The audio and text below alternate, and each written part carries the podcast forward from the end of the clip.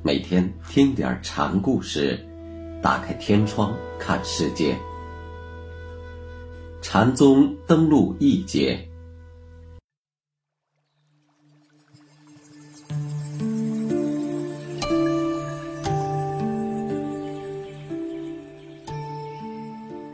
今天给大家讲的是百丈怀海禅师的第四个故事，题目是“咽喉唇吻”。围山、五峰、云岩几位高足势力百丈。百丈问围山：“有个东西，不用咽喉唇吻，怎么道它？”那只好请和尚到了。维山机灵地说：“把问题又抛给了师傅。我不是不想跟你道，而是怕丧我的儿孙。”又问五峰，五峰说：“我看这东西，不仅抛却咽喉唇吻，怕连和尚。”也得一时抛却。那好，你连和尚也抛了，我就在空无人处，手打凉棚望你吧。百丈说：“你呢？你怎么道？”禅师问云岩：“和尚是有还是无呢？”云岩有疑问。丧我的儿孙，百丈说。在这则公案中，照禅家惯用的语言说，维山的回答是涵盖乾坤，臂力千仞。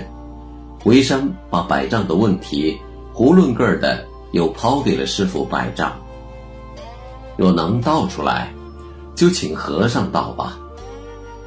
后代雪窦禅师颂曰：“却请。”和尚道：“虎头生角出荒草。”这是宾主互换，如臂力千仞，高耸而对，婉转自在；如定边封疆，塞断敌路；如乾坤一样，具有包容之量。百丈的回答也是言曰：“止风，不是我不愿向你说。”说了，怕死绝了我的法嗣。这是顺着围山抛回来的话头，为什么不愿说？说了就落了言权，就违背了教外别传的大旨。所以百丈的话，一方面是机锋相对，另一方面又暗说不可说的大志去。五峰的回答是。截断众流，照用同时。什么是截断众流？大象过河，不管你水流多大，它过它的，这就是截断众流。照用同时，是禅家对渡人方法的搓目。照针对的是学道者所取的境界，用针对的是学道人的取境努力。将你的人和境一起夺掉，夺境又夺人，就是照用同时。百丈和尚说：“有物不可言说。”五峰回答：“连你这个老和尚，也一块空掉吧。”这就是五峰回答取义的干净利索处。百丈回答，却又对峙的是。弟子五峰的空，你就守着这个空吧，我在没人处望你。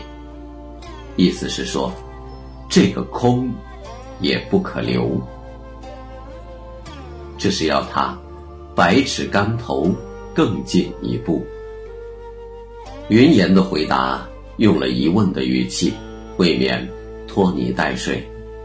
和尚有呢，还是没有？话本身的意思是问那不可道的东西有还是没有，就此不论。单是他以疑问的方式对不可言说的第一义提出理会，就说明他对道并没有超出以思虑之心求知的凡理，离悟差得还远。所以百丈说：“像你这样，我的法寺真要绝种了。”云岩和尚在百丈身边试学二十余年，最终没有悟。